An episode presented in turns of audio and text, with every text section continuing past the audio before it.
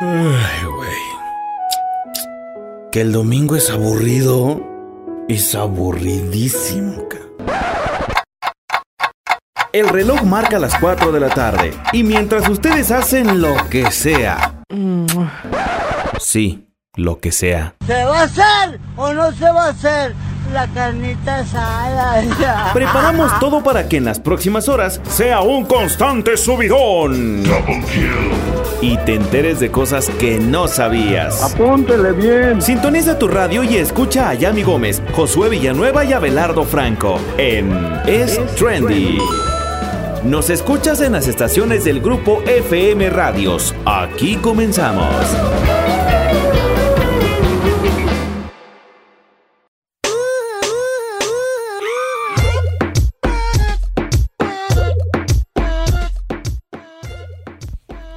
Amigos, ¿cómo están? Sean bienvenidos a un día más aquí en su programa Es Trendy. Ya sabes, estamos aquí con el gusto de siempre. Hoy se encuentra conmigo mi queridísimo Josué, ¿cómo estás?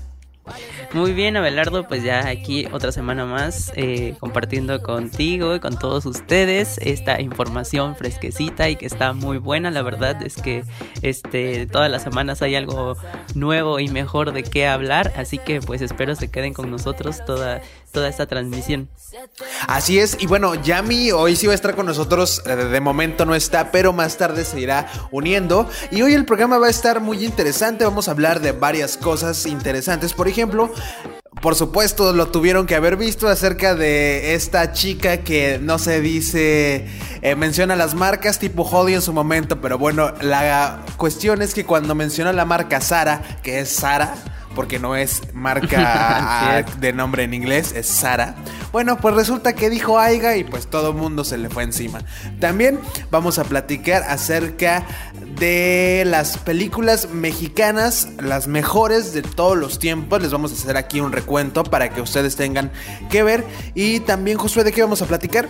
Bueno, pues esta ocasión vamos a hablar sobre esta nueva controversia que se está haciendo a través de, de las redes sociales acerca de quien pudiera interpretar en algún momento el papel de Hércules en el live action que está preparando Disney. Y también aparte pues este vamos a ver ya una vez les comentamos sobre el cubrebocas el sí el cubrebocas más caro del mundo pero esta vez vamos a hablar de una marca que está que sacó una careta con un costo de ¿Cuánto creen ustedes? Adivinen, así que no Pónganle, empiecen sus apuestas. Recuerden que la última vez yo me quedé cortísimo con la cantidad eh, Sí. del costo del cubrebocas porque de verdad no podía creerlo. También hablando ya de Disney y entrando en esos temas, vamos a platicar de una protagonista. Al parecer ya está la actriz quien podría protagonizar la futura, la futura serie, perdón, de She-Hulk. Ustedes imagínense, es una película. Ahorita les vamos a contar más o menos de qué va esta película. Pero bueno, al parecer ya está seleccionada la actriz. A ver si no causa polémica, como en este caso el... Todavía ni siquiera han dicho, pero bueno, ya los rumores están corriendo. De Hércules o de la Sirenita. Pero vamos a platicar al respecto. Josué, ¿cómo has estado esta semana? ¿Tienes alguna recomendación que hacernos? Sí, este, eh, pues en verdad ahorita he estado muy tranquilo, este, sin hacer nada en realidad. Qué bueno, qué bueno. Y este, y como tuve, eh, pues estuve con mi hermana así de que, ay, ¿qué, qué, qué serie hay que ver? Que no sé qué. Y ella no había visto La Casa de las Flores, entonces le dije, pues vamos a verla. Y pues eso, está- esta- eso estábamos viendo hasta hace unos días que ya la terminamos. Y pues la verdad es que... O sea, las tres temporadas. Ajá, exactamente, pero la verdad es que no le no aburre si dijera mi abuela como que esta segunda ocasión ya le presté más atención y ves otras cosas. Claro. Este, más detalles, ¿no? Y este Así es. Así que pues igual les recomiendo, si no la han visto, véanla, véanla antes de que también salga esta nueva serie que está por estrenarse en un mes. Este, ¿cómo se llama Belardo? Así es, exacto, en un mes. Esta nueva serie es de también de Manolo Caro. Manolo Caro es este productor quien eh, hizo La Casa de las Flores. Y bueno, esta serie se llama, bueno, el nombre en español es Alguien tiene que morir. En inglés es exactamente el mismo. Someone has to die. Y bueno, en esta serie, el los trailers que hemos visto, la verdad es que se nos ha antojado la serie porque bueno, para empezar, ya se ve como el sello impreso característico de Manolo Caro, ¿no? Como, o sea, de verdad lo ves y dices, no, esta es obra de Manolo Caro. Y bueno, dentro del cast que está anunciado, o al menos que vemos en el tráiler, pues bueno, adivinen quién sale. Josué, ya tú ya lo viste, ¿no? Sí, sí, ya he visto este varios personajes, son muy conocidos de varias series. Y eh, vuelve a salir este. mm, ¿Cómo se llama esta actriz? Se me fue el nombre. Esther Expósito. Bueno, principalmente sale es, pues, Esther Expósito, eh, la que conocemos de Élite. Este. mm, Claro. ¿Quién más sale? Cecilia Suárez. Cecilia Suárez. Paulina de la Mora. Paulina de la Mora, así que tendremos el gusto de verla. En la Casa de las ahí. Flores. Pero es- También Alejandro Spitzer ya se lo traen así como en, en la en la nómina de Netflix, así como de que, Sí, bueno, ¿eh? a ver, jálatelo para acá, para allá, porque re- creo que la primera serie como más popular en la que salió Netflix, bueno, además de que pues ha salido en tele y en películas desde que era un niño, es la del club, ¿no? Ajá. Y de ahí, este. Y bueno, de ahí- Deseo, creo. Oscuro Deseo con Maite Perroni. Y bueno, ahorita pues ya lo van a ver otra vez en Alguien tiene que morir. Bueno, les digo, el cast está bastante atractivo. Además están actores españoles conocidos como Carmen Maura, también Juan Carlos Belido. La verdad es que se ve bastante atractiva. Bueno, esta serie está como situada en los años como 50 más o menos. Y bueno, un, según se dice por la sinopsis que hemos, eh, hemos leído, es que una joven viaja desde México para conocer a su prometida. Más bien un joven viajó desde México para conocer a su prometida. Y bueno, y a pedido de su familia, regresa con un misterioso bailarín clásico. O sea, iba por la esposa y se regresa con un bailarín. O sea, de ahí puede ir la trama. No sabemos qué pueda pasar porque ya saben que salen historias entre las historias. Pues al parecer está bastante atractiva. Al menos del cast ya sabemos Claro. que hay que esperar cosas positivas. Cecilia es una gran actriz. Esther está iniciando su carrera apenas, pero pues ha tenido ah, buena aceptación, además de que es hermosa físicamente de Claro. verdad. Y bueno, anda con nuestro también queridísimo Alejandro Speitzer. Por si no sabían, en la vida real, Esther Expósito anda con Alejandro Speitzer. No sabe, hace unos días comentaba con una amiga si la relación o este romance había surgido en- durante la grabación de esta serie. La verdad es que este dato no lo tengo. Probablemente sí, pero bueno, ya nosotros sabemos de, de esta relación desde hace ya varios meses, ¿no? Así es, ya se, se les ha visto. La última aparición juntos fue en el festival de, de Cannes. Y pues. Ajá, en Venecia. Ajá, exacto. Y pues sea como sea. En Venecia, dijera En Galilea Venecia. Montijo. y sea como sea, pues es algo atractivo para el público, ¿no? Este, saber que tienen un romance y pues. Este, ir a ver. la además, serie. además, eh, claro, o sea, entre- oh, miren, en este caso este romance no es tan polémico como en Ujú. el de- que en nuestro caso, en nuestro país, el con la conocidísima Belinda con Christian Nodal. Pero bueno, al final de cuentas este romance cumple con la misma función que de manera, pues, bueno, no sabemos, ¿no? Pero al menos cumple con la misma función que lo que el romance entre Christian Nodal y Belinda pudiera ser, o sea, atraer la atención, porque pues sabemos, Alejandro Speitzer tiene un gran fandom, tiene mucha gente y eh, Esther Expósito, o sea, ni se diga, y al unir estos dos personajes, o sea, se arman eh, de verdad grandes eh, grupos, grandes, eh, ajá, más bien gra- grandes grupos de gente que apoyan a estos artistas que, que por supuesto van a ver esta serie porque van a salir los dos, o sea, a final de cuentas sirve para, para los proyectos que ellos puedan salir, porque la gente va a ver este tipo de proyectos, por ejemplo, nosotros que les estamos recomendando esta es. serie que ni siquiera ha salido. Así es. Por cierto, las, todavía no sale para que no se vayan a meter a buscarla y digan, a ver dónde está, no la Ajá. encuentro. El primer episodio de esta serie sale el 16 de octubre, es decir, en un mes, en menos de un mes más o menos, para que la tengan ahí eh, en su lista, para que ya les avise el, el Netflix cuando ya salga, porque bueno, yo la verdad es que sí la voy a ver desde el primer día. Sí, claro. No, no sé si van a salir los capítulos uno semanal o todos juntos. Espero que todos juntos para en un día terminarlo, ¿no? Pero la que sí ya salió y que igual queremos recomendarles es esta, la de Claro. Rachel. Igual, este, ¿cuándo se estrenó? El 10 18 me parece, ¿no? El 18 se estrenó. Exacto, el 18. Y este, pues así que vayan a verla. Igual, bueno, al menos yo apenas la estoy viendo. Todavía no puedo decir, dar un veredicto final. Claro, todos la estamos viendo todavía. La verdad es que justo en estos días no la hemos visto así tanto. Pero bueno, la siguiente semana les vamos a comentar, les haremos una reseña a ver qué onda, cómo está. Por supuesto, una reseña a nuestro estilo, con nuestras palabras, sin temas eh, pues ya muy intensos de cine que sabemos que la, la, gente pues le gusta más como pues la opinión de persona a persona más que de experto. No es que seamos expertos, por supuesto, pero bueno, para que no, no nos critiquen ahí de que nuestra reseña está mal hecha. Pero bueno, esta serie les digo, ya salió.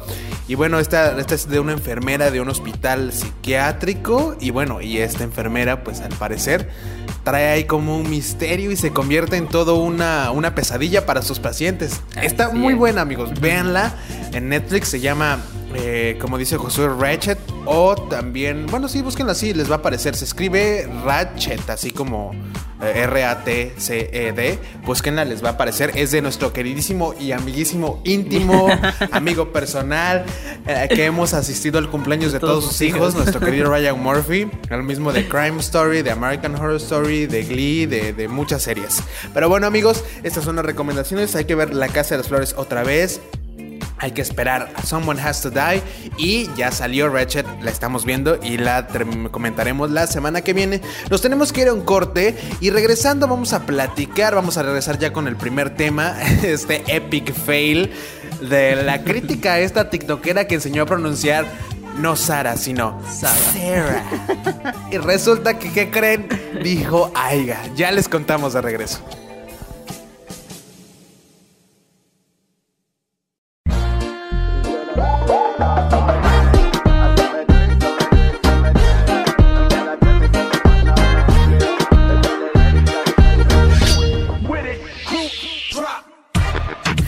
Amigos, ya estamos de regreso con ustedes. Acabamos de escuchar esta canción que se llama Don Don y es de Daddy Yankee, Anuel AA y Kendo Caponi. Cabe recalcar que la playlist del día de hoy es de nuestra querida Yami. Pero bueno, Yami, cuéntanos de este epic fail y que no se dice Sara, se dice Sarah. bueno, pues creo que ya hemos platicado de esos temas antes, ¿no? De Holly y todo eso, ¿no? Entonces, pues ahora, ahora vamos con el tren del TikTok que pues más allá de ser un espacio de entretenimiento donde vemos retos de baile y videos graciosos, TikTok se ha convertido en un espacio que puede servir para muchas otras cosas. Desde que comenzó la cuarentena, muchas personas hemos estado usando la app para enseñar de todo un poco, porque me incluyo, aunque ya, ya no. Por supuesto. ya no he estado en constante. Vaya al Instagram de Yami, ahí tiene muchos TikToks. Pero debemos dejar muy claro que no todos los conocimientos que comparten los usuarios son de utilidad o hasta reales. Y esta joven, pues lo demostró.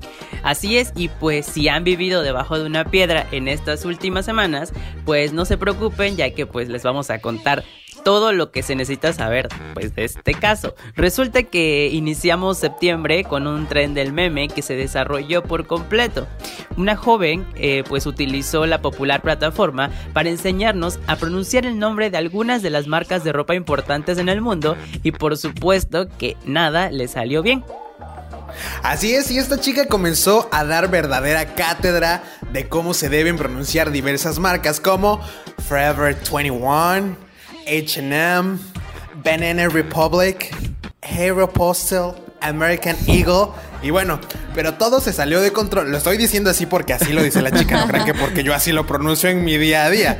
Bueno, pero todo se salió de control cuando tocó el turno de mostrarnos cómo se dice la marca Sara. Sí, la empresa española de moda. Pues según ella, a pesar de venir de nuestro idioma, a la hora de pasarlo al inglés tiene que llevar más caché y se dice algo así como Sarah. Sarah Vázquez. No, como nuestro rector, Sarah, el doctor Sarah Vázquez. Sarah Vázquez. Es mi tío, yo también soy Vázquez, por si no sabían, ¿eh? Mi segundo apellido es Vázquez. Y bueno, pues por supuesto que le llovieron críticas por esto, ya que un montón de usuarios le estaban recordando que Sara es una marca originaria de España, por lo tanto su nombre no tiene por qué decirlo en inglés. Y pues en fin, se armó una enorme conversación al respecto y el video se hizo viral. Y por si no lo han visto, que no lo creemos porque se volvió viral, pues le vamos a dejar el link en nuestra página de Facebook. Así es, y pues después de todo esto relajo en las redes sociales, pues la misma chica siguió subiendo videos a TikTok, pues corrigiendo la pronunciación de todas las personas, ya pues, pero ya como a manera de personaje, ¿no? Sin embargo... Claro, pues ya se hizo famosa. Pues pero pasó algo extraño hace algunos días, eh, para ser exactos el 16 de septiembre, parece que se le olvidaron todas las clases de español, gramática y demás, ya que de repente se le escapó un aiga en lugar de haya. Sí, la estafadora pues terminó estafada. Qué oso decir, ay, eso sí está de oso. Y bueno, resulta que hace algunos días a esta chica le ocurrió una tragedia, pues se le ocurrió pasarle a alguien su contraseña de Instagram. Eso no se hace, ojo aquí, Rodrigo de la Cruz. Y el gandaya le quitó su cuenta. Y es por esto que esta pobre alma desesperada corrió a la red social para aclarar que ella no tiene control sobre las historias que están subiendo. Y sobre todo para pedirle a sus seguidores que denunciaran lo que estaba pasando. Y fue aquí cuando las cosas se pusieron extrañas. Si pueden ayudarme denunciándola y diciendo que, o sea, que me la robaron, no sé qué opciones haya, dijo esta chica, París Daniel mientras me tiraba pues las de cocodrilo por su cuenta de Instagram. Por supuesto que esto dejó a muchos con el ojo cuadrado, pues hace unas semanas nos estaba corrigiendo y ahora pues nos salen con que pues esto, ¿no?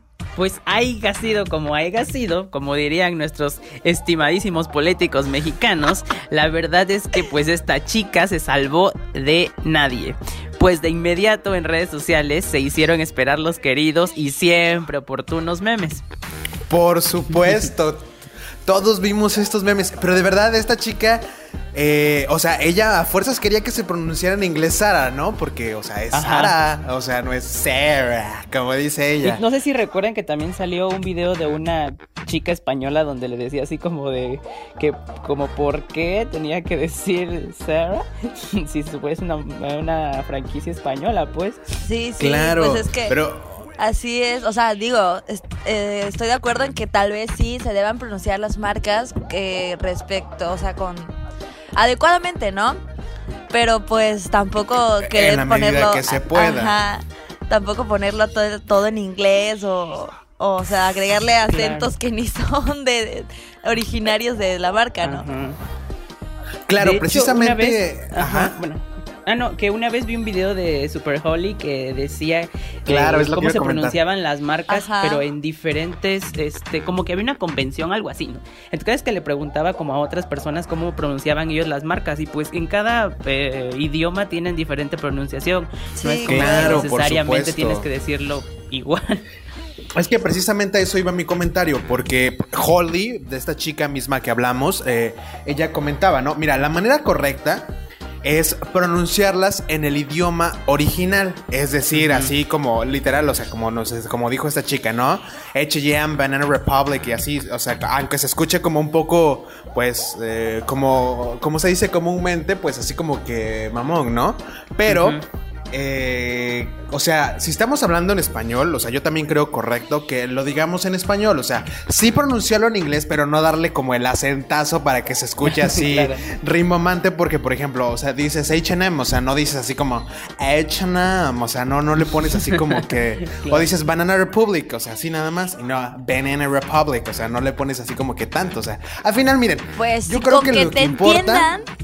Eso, eso, eso es lo importante. Tal cual, que te entiendan, o sea. Me acordé de en la casa de las flores que le dice, ¿y tú por qué hablas inglés? Ah, sí. ah, sí, me encanta. De hecho, también sacaron ese meme a penitas, ¿no? Precisamente a colación de, esta, de esta chica que se volvió viral en redes sociales.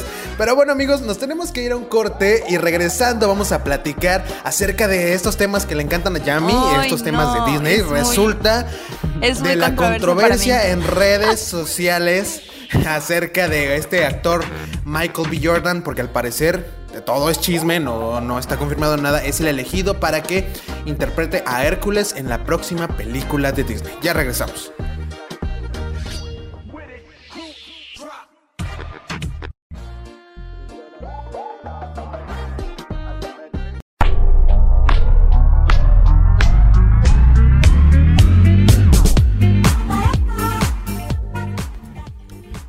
Amiguitos del mar, ya estamos de regreso aquí en su programa favorito, es Trendy. Y la canción que acaban de escuchar se llama Te hubiera sido antes y es de Rake. Tú te trajiste todos los covers de banda a, pop, ¿no? Sí, ¿eh? Y bueno, Josué, cuéntanos de qué va toda esta controversia de las redes sociales acerca de este actor que se ha elegido, pero que la gente sí quiere, pero no, que el Hércules. A ver, cuéntanos, ¿de qué va todo esto? Pues sí, pues se acuerda cuando la gente se ofendió tras la selección de Disney para protagonizar el live action de La Sirenita. Aquí lo comentamos también. Pues bien, Ajá, exactamente. Pues un debate similar ha surgido en las últimas horas en redes sociales en relación a que el nombre de Michael B. Jordan surgió para interpretar al personaje de Hércules en el live action. Pero pues aquí les vamos a contar bien todo este chisme.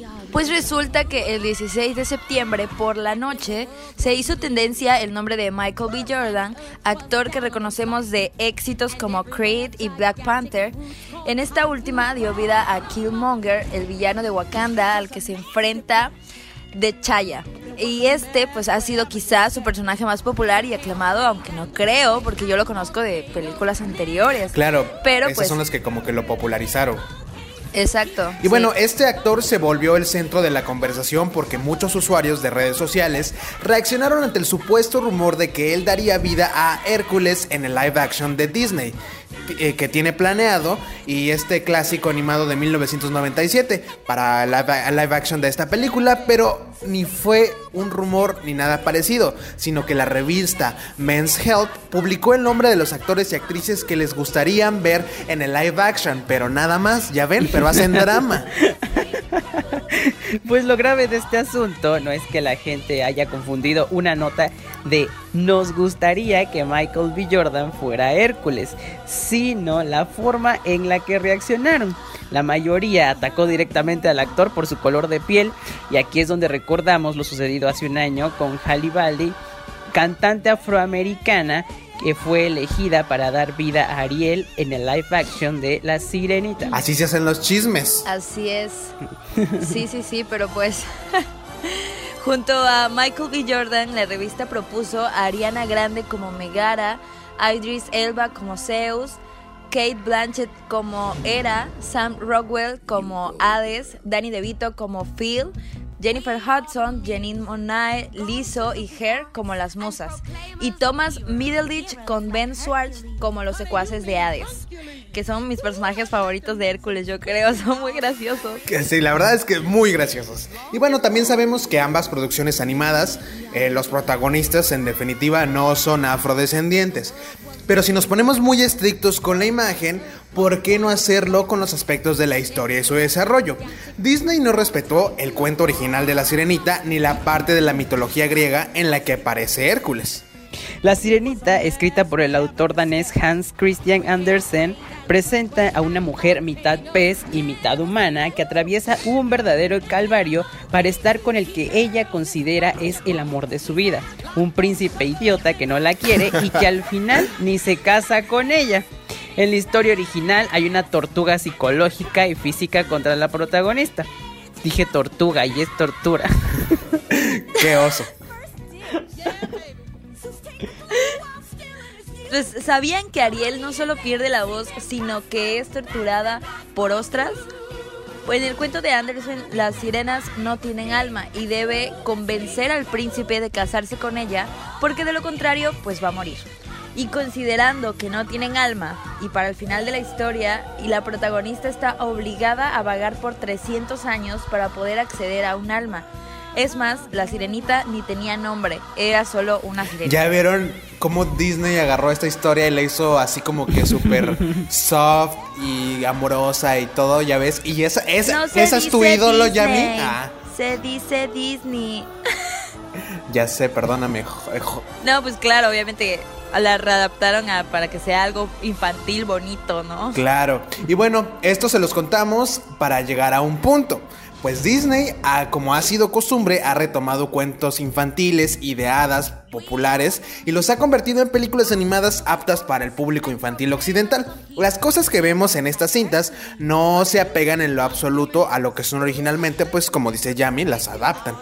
Y si bien el personaje principal de la sirenita es una mujer blanca, sumisa, atormentada y triste, a diferencia de la versión animada, ¿por qué hacemos un escándalo si la actriz que la va a interpretar en un live action es negra?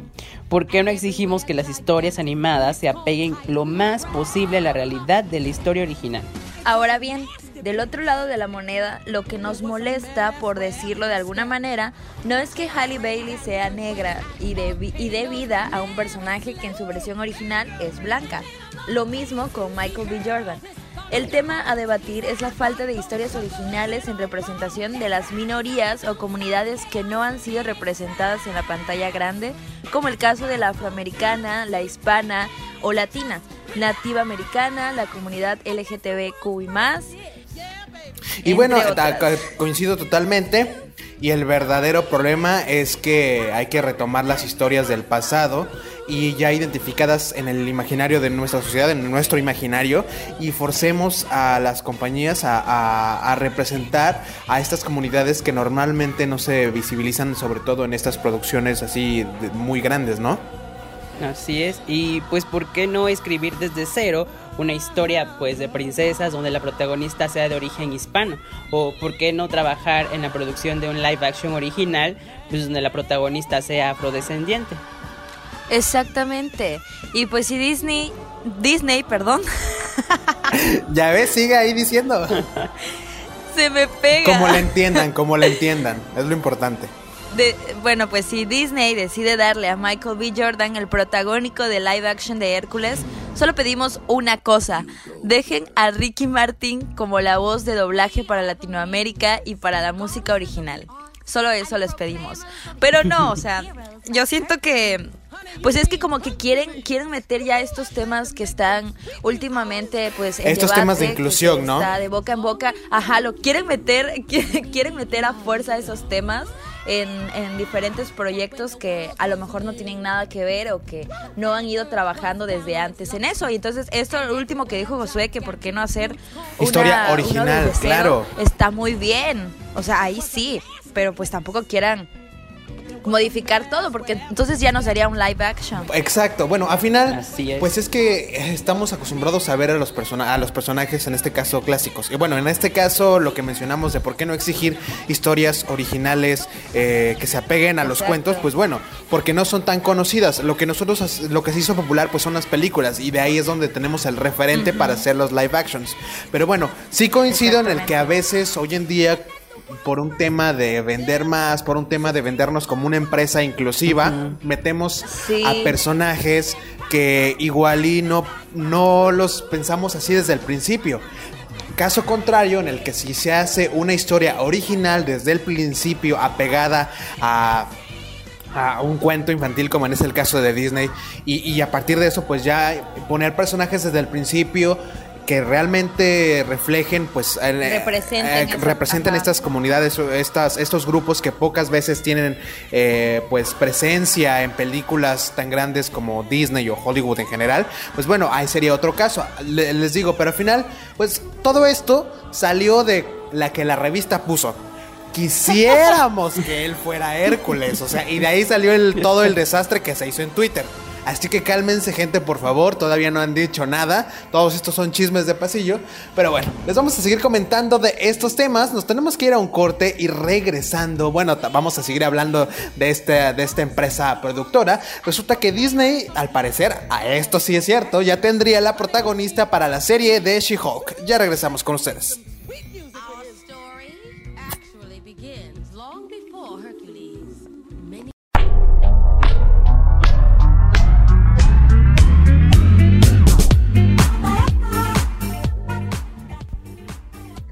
¿Qué tal amigos? Estamos de vuelta en su programa Es Trendy y lo que acaban de escuchar es de Fate, Sion y Lennox y se llamó Fotografías. Y ahora vamos a seguir hablando de estos estas producciones de Disney y a ver qué nos tienes, Yami. Así es, pues resulta que Disney ya tendría la protagonista para la serie de She-Hulk y puede que el bendito coronavirus haya detenido por completo la producción de diferentes películas y series.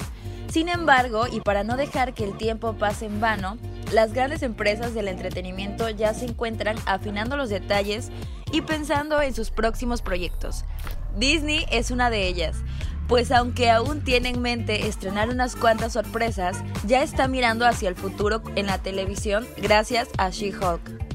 Pues como recordarán, fue durante la convención de 23 de 2019 cuando la casa de Mickey Mouse anunció con bombo y platillo que estaba trabajando en esta serie, la cual se estrenará a través de su plataforma de streaming Disney y pues lo único que nos mostraron fue el logo oficial y desde entonces comenzaron los rumores, como siempre, por saber quién sería la actriz que le daría vida, vida al menos en la pantalla chica a la contraparte de Bruce Banner.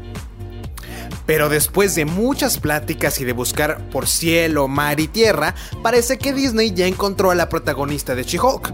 De acuerdo con Variety, la actriz Tatiana Maslany sería la encargada de heredar el manto de esta superheroína, aunque según la misma fuente, las pláticas entre sus representantes y Disney van muy avanzadas. Ninguna de las dos partes quiso hablar al respecto y aún no está completamente confirmado.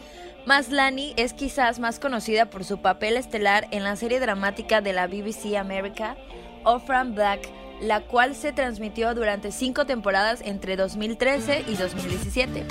También fue nominada a tres Emmy y un Globo de Oro durante la serie, ganando el Emmy a la mejor actriz de una serie dramática en 2016. Así que como verán, tienen buenas credenciales para quedarse con el papel en el universo cinematográfico de Marvel. Y por si esto no fuera suficiente, Tatiana Maslany apareció recientemente en el drama de HBO Perry Mason y en otras producciones como The Nativity y Heartland. Por el lado de las películas, ha aparecido en proyectos no tanto mediáticos, pero muy interesantes como Stranger, Destroyer, The Bow, Woman in Gold, Pink Wall y más. Y bueno, ¿de qué va esta serie de Marvel? Por ahora no sabemos tal cual cuál es la historia, pero Variety también menciona que esta serie se centrará en la abogada Jennifer Walters, que es la actriz Maslany, quien es prima de Bruce Banner, que hereda sus poderes de Hulk después de recibir una transfusión de sangre de él. Sin embargo, a diferencia de Bruce, cuando ella se hace grande, Jennifer es capaz de retener mayor, eh, la mayor parte de su personalidad, inteligencia y control emocional. Pues She-Hulk aún no tiene fecha de estreno, pero es una de varias series de Marvel que están en marcha para Disney Plus y otras que contarán con la participación de estrellas del universo cinematográfico. Falcon and the Winter Soldier y WandaVision, que se estrenarán primero en la plataforma a finales de año, mientras que Loki llegará a inicios de 2021. Por si esto fuera poco, también están trabajando en proyectos como Hawkeye, Mr. Marvel y Moon Knight. Están. La verdad es que este, este, este personaje nuevo de la She-Hulk está interesante, Y bueno, yo creo que. Y esta parte en el que conserva, pues, eh, retener, bueno, estas partes de la personalidad, de su inteligencia y de su control emocional, yo creo que de ahí puede ir la historia, ¿no? Como que se va a enamorar y toda la onda, a pesar de que tiene la condición, porque pues ella tiene mayor eh, pues control de, todas estas, de esta personalidad, de, su, de sus emociones, aún estando eh, pues convertida en, en, el Hulk, bueno, en este caso es She-Hulk, porque es mujer, ¿no? Pero está interesante también la manera en el que se, en el que se, se adquiere esta condición a partir de una transfusión de sangre, ¿no? que le hace además su primo, quien es Bruce Banner. O sea, me gusta como esta manera en la que la ligan. Está un poquito así hasta como... No, no sé si forzada, pero bueno, al final, o sea, está, está, está buena la idea, ¿no? Que o sea, lo de, como sea, pues le, le, hizo la transfusión de sangre y bueno, a partir de esto es que ella adquiere pues estos, estos poderes. La verdad es que me, gusta bastante, nada más que habrá que esperar, o sea, es más, ni siquiera la actriz está confirmada. Aunque bueno, de esto no, de esto no es, de esto no es chisme como lo anterior, o sea, esto ya los, ya están hablando, ya están en, en pláticas para poder decir si sí o no, de manera oficial no han salido, no ha salido comunicado o no han comentado nada al respecto, pero bueno, nuestra fuente es confiable, es Variety y no una No Men's Health que puso nada más que quería que fuera Michael B. Jordan Hércules. O sea, esto ya está un poco más seguro que, que la nota anterior.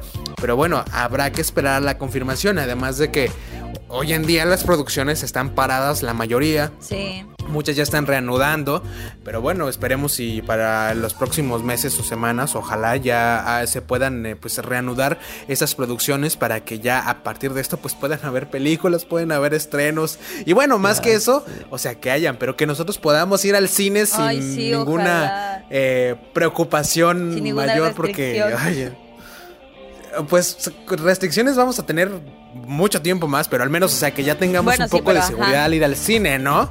O sea, que ya digas, bueno, pues voy al cine, pues ya. Aunque fíjate con que las medidas que tengan que, tomar, pero ya más seguro. Todavía estamos en el en esto de la pandemia, la gente sí está yendo al cine, aunque pues no hay tantas películas este para ver. Fíjate que uno de los factores por los que por los que yo no he ido al cine para empezar es esto, ¿no? Que no hay películas. Pero no sé, yo no me arriesgo a ir al cine todavía, de verdad, ¿eh? Pero pues igual no hay nadie.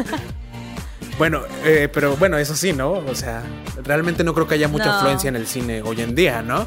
Además de que, bueno, o sea, se están tomando todas las medidas y toda la onda, pero bueno, o sea, ni siquiera hay estrenos, así que mejor... Mejor nos pues, quedamos en casa. Si quiere, claro, exacto, esa es la situación. En lo máximo que se pueda, pues quedarnos en nuestra casa para esperar las producciones de todas las casas productoras de Hollywood, de Netflix, de Disney, de lo que quiera, pues que van a salir a partir del próximo año, ¿no? Pero bueno, nos tenemos que ir a un corte y regresando vamos a hablar del licenciado Valeriano. Resulta que Louis Vuitton lanza una careta anti-COVID. De ustedes opinen de cuánto, de cuánto.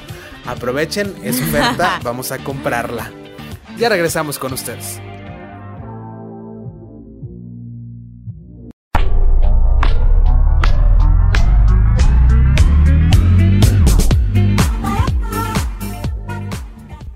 Amigos, ya estamos de regreso con ustedes. Acabamos de escuchar esta canción que se llama Let's Love y es de David Guetta con Sia. Y hablando de la moda y de todos estos gustitos que a veces nos podemos dar, Josué, cuéntanos, ¿cuánto te costó tu careta de Louis Vuitton? Pues así es. Y hablando de, lujitos, pues la marca está de Louis Vuitton o licenciado Valeriano para los conocidos, pues lanza una careta anti-COVID de mil dólares, así como lo oyen. Pero, o sea, por mucho está más barata que la que vimos de 250 mil dólares de allá del empresario chino. Bueno, no sé. Así es, pero pues, a ver, vamos a comenzar para platicarles cómo fue todo este proceso.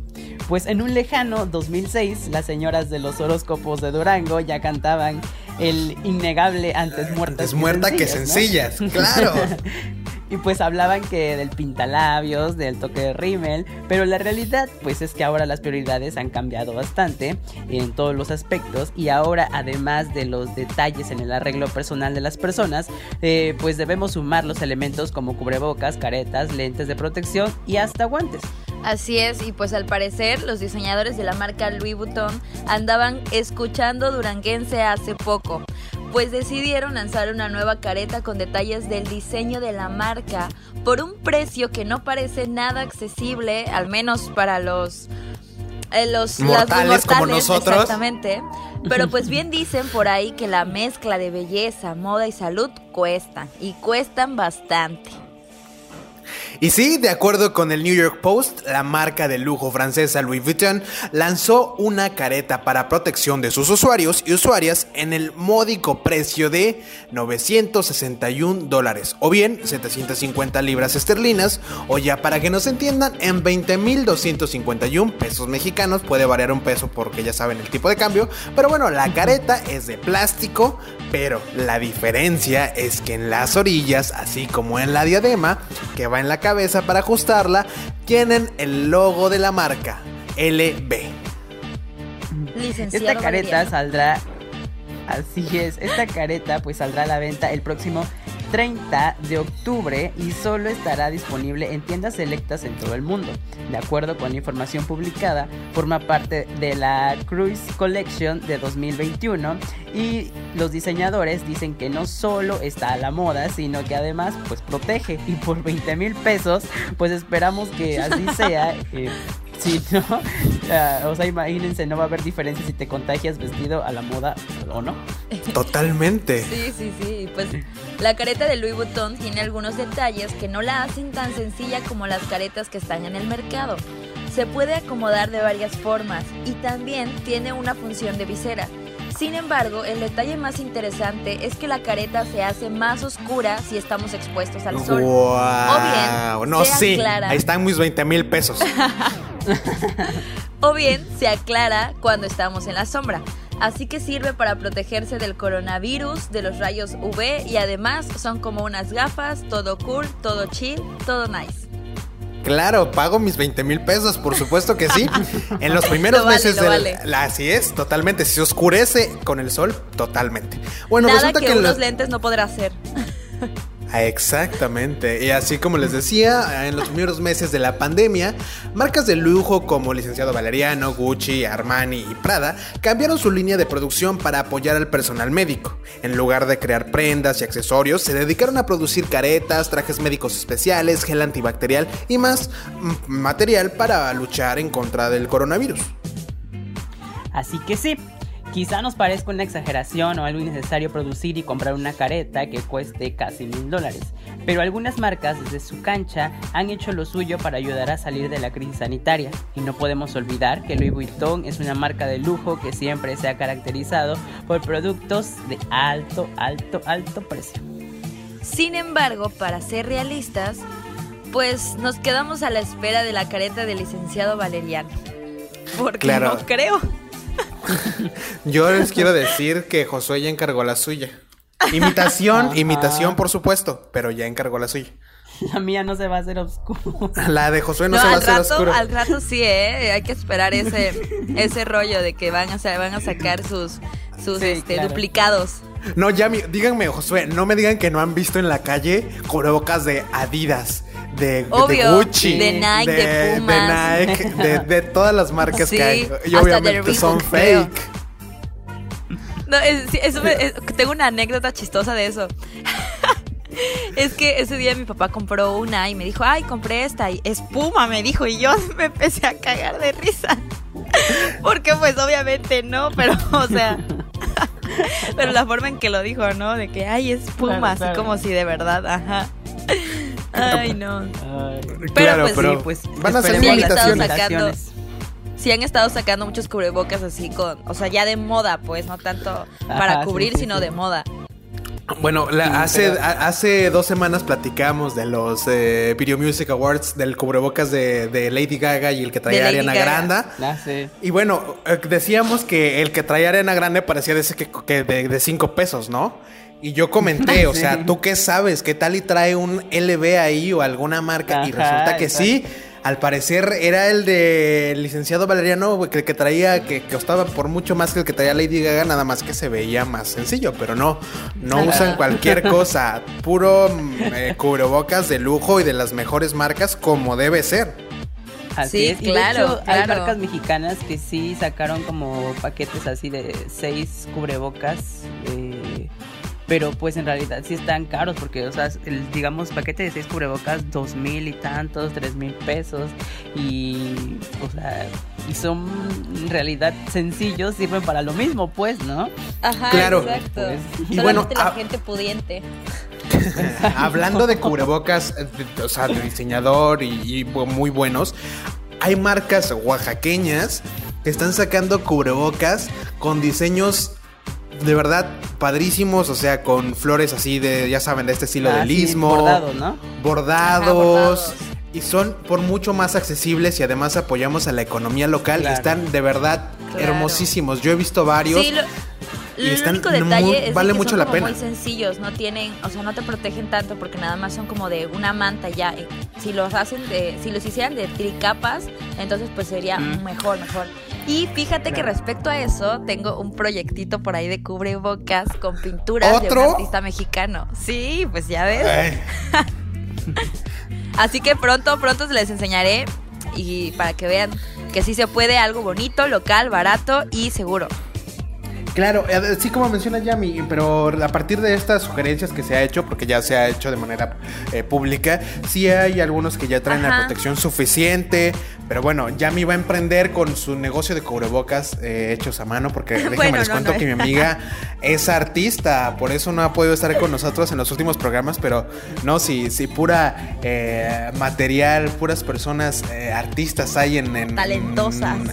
claro, hay con nosotros, amigos. Pero bueno, nos tenemos que ir a un corte y regresando vamos a empezarles a contar acerca de las películas mexicanas, las mejores películas mexicanas de todos los tiempos. Hicimos aquí un listado y se las vamos a contar para que usted pueda ver en estos tiempos de pandemia.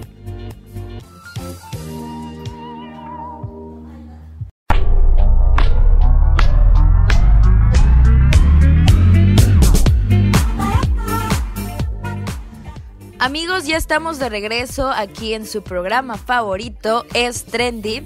Y la canción que acaban de escuchar es de Carlos Rivera y se llama Recuerdos de Amor.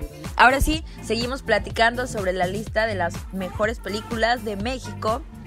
Y vamos con Así es, vamos con la ley de Herodes del año 1999 y esta es dirigida por Luis Estrada y era la gestión de Ernesto Cedillo eh, a un año de que se realizaran las elecciones del nuevo milenio y que como sabemos rompieron con aquella dictadura, dictadura disfrazada de democracia. La salida del PRI de la presidencia en un momento en el que la población no votó por un sujeto llamado Vicente Fox, sino porque se saliera un partido que había sumido en la corrupción a un país en enormes proporciones, por supuesto, eh, la situación económica y cultural de México. Unos pocos años atrás, Luis Estrada estaba trabajando en el guion de una película que daría paso a la sátira y o farsa política en el cine. Estamos hablando de la, de la ley de Herodes, la cual iba a ser protagonizada por Jesús Ochoa en orden de la idea de un político gordo y corrupto, pero que terminó en manos de Damián Alcázar para interpretar a Juan Vargas, un pelado que es elegido por un priista de nivel medio-bajo dentro del partido para ser el nuevo alcalde de un pueblo de mayoría indígena. Vargas llega al poder con la idea de hacer un cambio, pero con la constitución bajo el brazo, literal, y una pistola, se asume, en la, se sume más bien en la corrupción de un pueblo que ha sido exprimido en todas sus formas. Vargas es entonces el personaje de lo absurdo y de lo que solo sucede en México. Después de extorsiones y hasta asesinatos, el señor llega a ocupar un lugar en la Cámara del Gobierno y su retórica pues es toda un arma, ¿no? La ley de Herodes se hizo a duras penas después de que el director y el elenco enfrentaran amenazas y hasta sobornos para que nunca se realizara. En épocas priistas sería la primera película en poner una imagen del PRI como el partido de la corrupción. Y ya que se realizó, vino la segunda parte de un ataque orquestado con la proyección sin permiso en la Cineteca Nacional con una copia editada que parecía de un puesto pirata. Uf, y bueno, la siguiente película, esta ya es más de nuestra época, es Amores Perros del año 2000 de Alejandro González Iñárritu. Y pocas veces el debut de un director es tan impresionante como el de Alejandro González Iñárritu con Amores Perros, su primer largometraje. Esta cinta se llevó a Cannes, lugar en el que recibió el premio de la semana de la crítica en largometrajes, dando paso a un recorrido por distintas ceremonias y fiestas de cine en el mundo, incluidos los premios Oscar en representación de México. Amores Perros es una película, película coral, es decir, historias separadas con personajes distintos que se unen en un punto de la trama, pero no necesariamente se conocen. Donde convergen las historias de Octavio, Valeria y el Chivo, tres personajes trágicos que representaron la idiosincrasia mexicana en sus distintos niveles y sectores, el económico y el social. Iñárritu trabajó con el guion de Guillermo Arreaga y, se reunió con Rodrigo Prieto, nominado al Oscar en 2020 por su trabajo de, por The Irishman, y, y de Martín Scorsese. Para la fotografía, el resultado fue abrumador. En más de dos horas vemos las historias paralelas y demasiado mexicanas como para ignorarlas. Sin embargo, la cualidad que tiene Amores Perros a su importancia en el cine nacional es que siempre se pensó a escalar a nivel internacional. El escenario de Iñárritu es una ciudad confusa, enorme y diversa que no se representa entre sí. el director hace un recorrido en la clase alta con el personaje de Valeria, una modelo española, y en las más bajas con Octavio y el Chivo, un cuate que está enamorado de la novia de su hermano y un matón indigente. Lo cual que tienen en común, lo único que tienen en común son el amor de su por... Puta madre. Lo único que tienen en común es el amor por sus perros, los cuales son un extraño reflejo de sí mismos donde los tres, perdidos en su tragedia, deambulan como perros extraviados y heridos. Así es, y bueno, la siguiente película, dato curioso, esta, grabaron una parte de ella en la aquí en Cacaluta, en Huatulco por supuesto, y Tu mamá también, de Alfonso Cuarón del año 2001, y el debut fílmico de Alfonso Cuarón se dio a principios de los 90 con Solo con tu pareja la cual le dio paso a producciones en Hollywood como La Princesita y Grandes Esperanzas. Sin embargo, unos años después volvió a México para filmar una cinta que lo respaldó como cineasta y que le dio a México una nueva entrada en las conversaciones internacionales. En 2001, Cuarón estrenó Y tu mamá también con Gael García Bernal, Diego Luna y Maribel Verdú en los personajes protagónicos.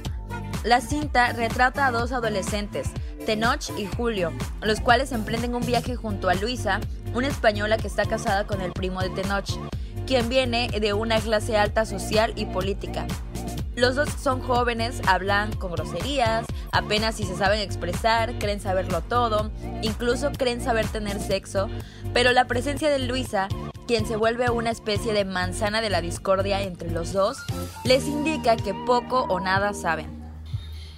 La película tuvo una proyección en Venecia, pero se presentó primero en México, a diferencia de lo sucedido con Amores Perros de Iñárritu, la cual llegó al país con un premio internacional y una calificación alta por parte de la crítica. Y tu mamá también se estrenó aquí, y a pesar de tener una buena taquilla, la deshizo la crítica mexicana al señalar la precariedad del lenguaje hablando de los protagonistas hombres y el cual está asociado con su edad, pero no, y tu mamá también nunca fue ni será película de adolescentes como se expuso hace casi 20 años.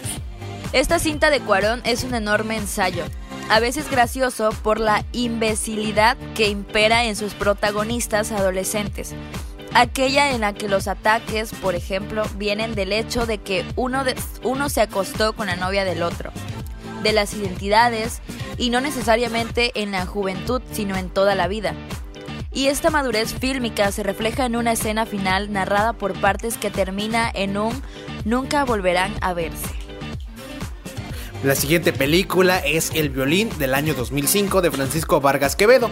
La brutalidad de la realidad de un país ajeno al nuestro, incluso fuera de nuestro tiempo, siempre nos parecerá, al menos en el cine, algo sumamente atractivo y digno de nuestra atención. Vemos películas bélicas o personajes trágicos que se enfrentan a situaciones tan complejas que quisiéramos solo que se quedaran en la ficción, pero nos gusta porque es ajeno. Por eso es extraño cuando un mexicano ve una película mexicana en la que se revela una situación que preferimos se quede en el silencio incómodo de conversaciones radicales. Y eso fue precisamente lo que sucedió con El violín de Francisco Vargas Quevedo, la cual tuvo su paso por Cannes en 2006 y le valió a su protagonista, el señor Ángel Tavira. Así es. y bueno, Pasemos con la otra película, esta ya es súper contemporánea, eh, todos la conocimos y hubo mucha polémica al respecto. Se trata de Roma, del año 2018, de Alfonso Cuarón, y ninguna película mexicana, al menos en los últimos años, había recibido tanta atención nacional e internacional como Roma, de Alfonso Cuarón, y con justa razón. A decir verdad, esta cinta marcó el regreso del director al país para filmar una cinta que aludía a su niñez en la Ciudad de México, específicamente en la colonia Roma, y también es justo decirlo que el nombre de Alfonso Cuarón por sí mismo pesó lo suficiente después de haber sido protagonista de los Oscars con Gravity unos años atrás. Pero Roma se vale por sí misma. La fotografía en blanco y negro llevada por el mismo Cuarón fue impresionante. Y luego está la historia que desde el principio pretendía revelar la vida privada de una mujer indígena llamada Cleo en una época convulsa para la sociedad mexicana, los 70, década en la que creció Cuarón pero que se convirtió en, en el parteaguas de un movimiento a favor de los derechos de las trabajadoras del hogar. Y no solo eso, también está Sofía, la señora de la casa donde trabaja Cleo y con quien logra identificarse en un momento cumbre para los dos, que pareciera ser trágico en su época, pero resulta definitivo para sus vidas. Ambas son abandonadas por sus respectivas parejas, lo que les obliga a enfrentarse a un mundo que no solo concibe una forma de amor y pareja y de mujer. Roma es por tanto íntima y muy mexicana al enfrentar a la audiencia a conflictos que forman parte de nuestro imaginario. Roma es el trabajo de memoria de Alfonso Cuarón y la historia de su única nana, Livo.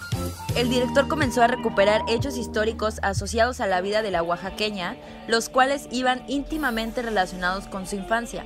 Con esto estamos hablando de dos memorias y dos distintos tipos de imaginación, la de Cuarón de niño y la de Livo, su, su niñera.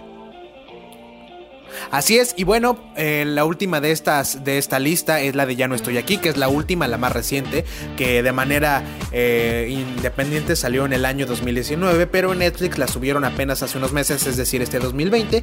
Y bueno, esta historia trata de un joven de 17 años que pertenece a una subcultura conocida como los cholombianos y cuya, cuya vida se basa en predicar un amor por la cumbia cholombiana. Y bueno, este personaje termina siendo un migrante y se va a Estados Unidos, y a partir de ahí es donde hace esta como de construcción propia y se encuentra con un mundo con un contexto distinto al que conocía. La verdad es que es muy buena. Con esta película, personalmente, cuando Yami y yo creímos que Josué no tenía corazón, esta película lo conmovió. Así es amigos, pero nos tenemos que ir a un corte y regresando viene su gustada sección, las embarradas de la semana. Estas son las embarradas de la semana. ¡Pa con la banda!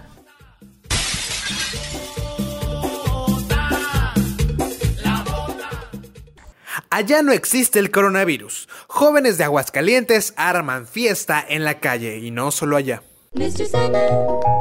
bring me a dream. Make him the cutest that I've ever seen. Give him two lips like roses and clover. And tell him that his lonesome nights are. Mujer sin cubrebocas hace berrinche porque no la querían atender en establecimiento de comida. Mr. Sandman, bring me a dream. Make him the cutest that I've ever seen.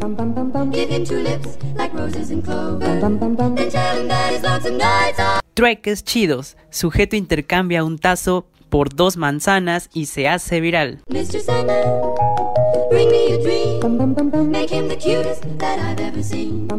Give him two lips like roses and clover. And tell him that his lonesome nights are ni porque le soplaron. Señalan a Miguel Barbosa por mencionar a Benito Juárez durante el grito de independencia.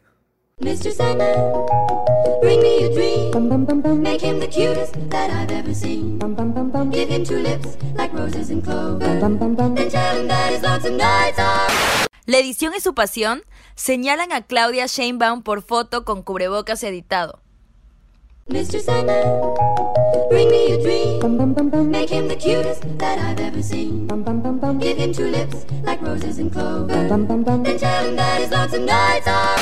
What the fuck? Kanye West se graba mientras orina sobre un Grammy. Mr. Sandman, bring me a dream. Make him the cutest that I've ever seen.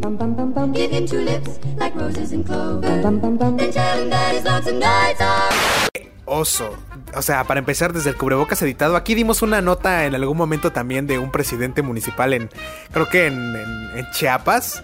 ¿Te acuerdas que ah, entregó como despensas y en la edición en Photoshop les pusieron a todos cubrebocas, ah. pero todos mal cortados, o sea, se veía así como que pegado, ni siquiera era PNG, creo, o sea, todo mal, ¿no? Y bueno, la verdad es que estamos perdiendo cada vez más al Kanye. ¿Vieron este video donde, donde está literal el, este eh, Grammy en la taza del baño? Eh, ahí puesto el premio y él se lo está orinando. Y dice algo así como de que... Pues no sé qué le está pasando. Es que de verdad, ya está todo mal. Algo, hay algo. Y dice algo así como de... Eh, no voy a parar o algo así. Y bueno, hasta el momento que, que, les estamos contando esto, el Twitter donde subió este video Kanye West lleva 28 millones de vistas. O sea, entre que es el esposo de Kim Kardashian y todo, ya no sé qué le está afectando de verdad, pero ya está todo extraño, mi amigo, de verdad. sí, ya, ya, se salió de control. Ay, no, de verdad. Pero bueno, amigos, Se acabó lo que se vendía, por cierto, antes de despedirnos.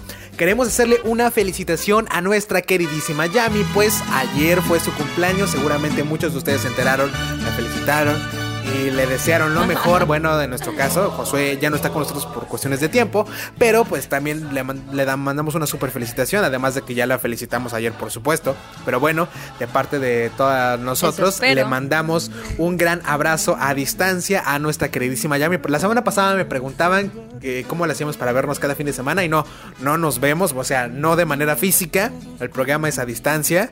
Para quienes piensen que estamos juntos, llevamos meses, meses sin estar juntos. Pero bueno, amigos, una felicitación para nuestra queridísima Yami. Felicidades por muchos más cumpleaños que, van a venir, que podamos festejar, por supuesto. Pero bueno. Claro que sí. Nos, tenemos que despedir. así va a ser porque ya se nos acabó el tiempo. Muchas gracias a todos los que nos escucharon. Eh, gracias por estar con nosotros. Gracias también a los directores de las estaciones, a Sheila Santiago de Radio Mar, a Tomás Ramírez Moreno en la Ejuteca y por supuesto a Pedro Luis Ceballos en Estéreo 1. Mi nombre es Abelardo Franco. Los dejamos los dejamos con la canción de Nace un borracho de Cristian Nodal para que se pongan a berrear en sus casas. Claro, cabe recalcar que la playlist del día de hoy es de nuestra queridísima Miami. Eh, Cristian Nodal ya saben que está sonando ahorita con toda esta polémica, pero bueno, ahí está la canción de nuestra querida Yami. Eh, mi nombre es Abelardo Franco. Yo soy Yami Gómez y esto es Trendy. Esto fue lo más trendy. Recuerda escucharnos todos los domingos de 4 a 6 de la tarde por las estaciones del grupo FM Radios.